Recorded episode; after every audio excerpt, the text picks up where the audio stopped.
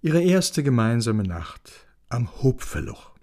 Seine Knochen waren ein wenig in Mitleidenschaft gezogen durch den harten Boden. Die Campingliege hatte er selbstredend generös Inga überlassen. Aspidich! Sie frühstückten auf dem Steg und ließen die Beine ins Wasser baumeln.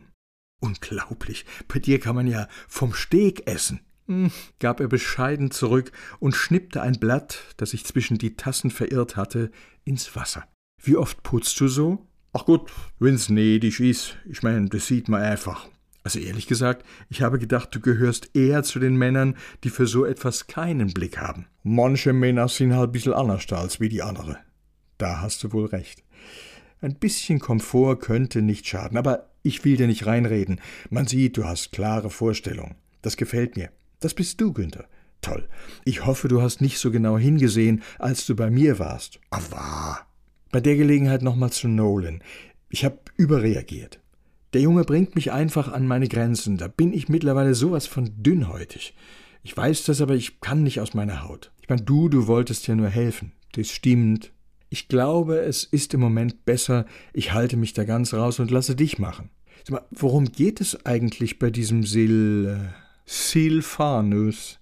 Der Name schien wirklich nicht ganz einfach zu sein. Geschichte von do, von der Region und a bissel Religion.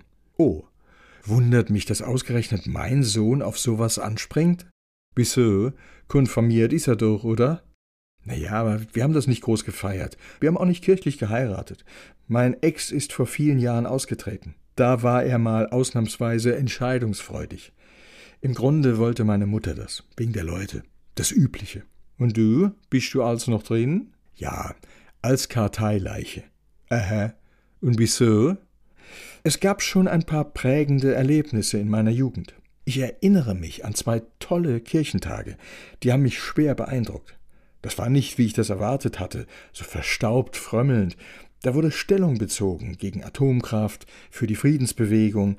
Später habe ich dann den Kontakt verloren. Hängt ja auch immer davon ab, in welchen Kreisen man sich bewegt. Aber wenn ich dann doch mal mit der Kirche zu tun habe, Schuljahresabschlussgottesdienst, Weihnachten, dann kommen dort immer aktuelle politische Themen zur Sprache. Soziale Fragen, globale Gerechtigkeit, Klimakrise. Das finde ich gut. Insofern haben die schon meine Unterstützung. Mhm. Kann man do nicht einfach zu de Grüne gehen? Du meinst in die Partei? Genau. Wieso? Findest du nicht, die Kirche muss Stellung beziehen? Ich find, man kann a zu viel Stellung beziehen. Beispielsweise früher. Du habe die Para, die katholische, sonntags, wenn gewählt worden is, von der Kanzel gesagt, sagt, dass eins mal klar is, wer richtig katholisch is, der weiß, wo er heit zwei Kreuzel zu machen hat. Naja, das geht natürlich nicht. Interessant. Aber das andere geht, jedenfalls wenn die Richtung stimmt. Man kann sich doch nicht christlich nennen und Positionen vertreten, die dem entgegenstehen. Du, drum geht's ja net. Aber die Kirche is eben net bloß e Partei. So seh ich das. Und de Para, das is kein Politiker, wenn er noch so recht hat mit dem, was er sagt. Mir ist es manchmal a zu eitel. Ich denk als vor lauter Stellung beziehe, da kommt das andere zu kurz, das Eigentliche. Aha. Und was ist das, das Eigentliche?